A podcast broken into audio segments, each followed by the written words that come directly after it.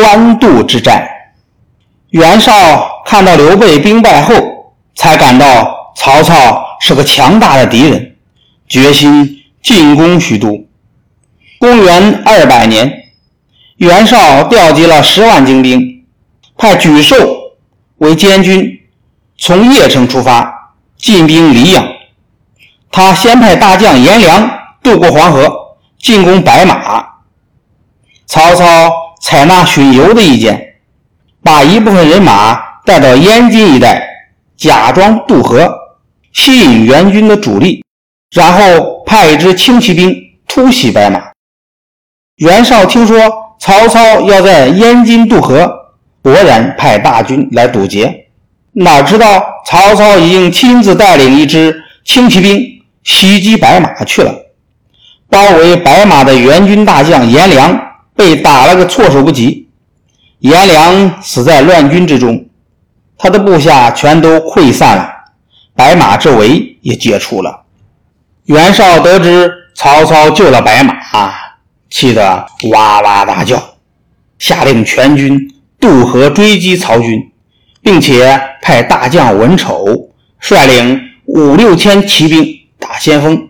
文丑的骑兵赶到南坡，看到曹军的武器盔甲丢得满地都是，认为曹军已经逃远了，叫兵士收拾那些丢在地上的武器。早已埋伏好的六百名曹兵一起冲杀出来。援军一下子被杀得七零八落，文丑也稀里糊涂的丢了脑袋。一连打了两场败仗，损失了手下的颜良、文丑两员大将的袁绍，哪肯罢休？他带领十万大军猛追曹操，一直追到官渡才扎下营寨。曹操的人马也在官渡布置好了阵势。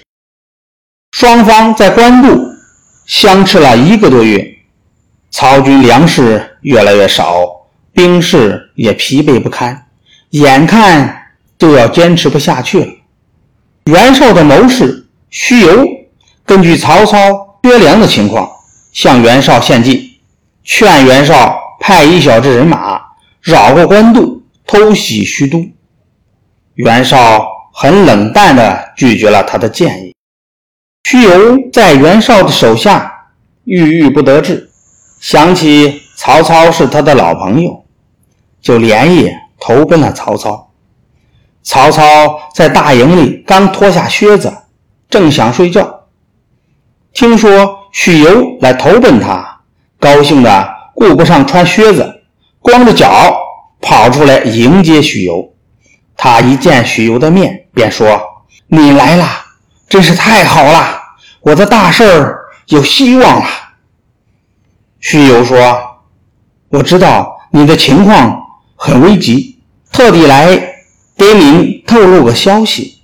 现在袁绍有一万多车粮食、军械，全都在乌巢放着。那里的守将是淳于琼，他的防备很松。您只要带一支轻骑兵去袭击。”把他的粮草全部烧光，三天之内援兵就会不战自败。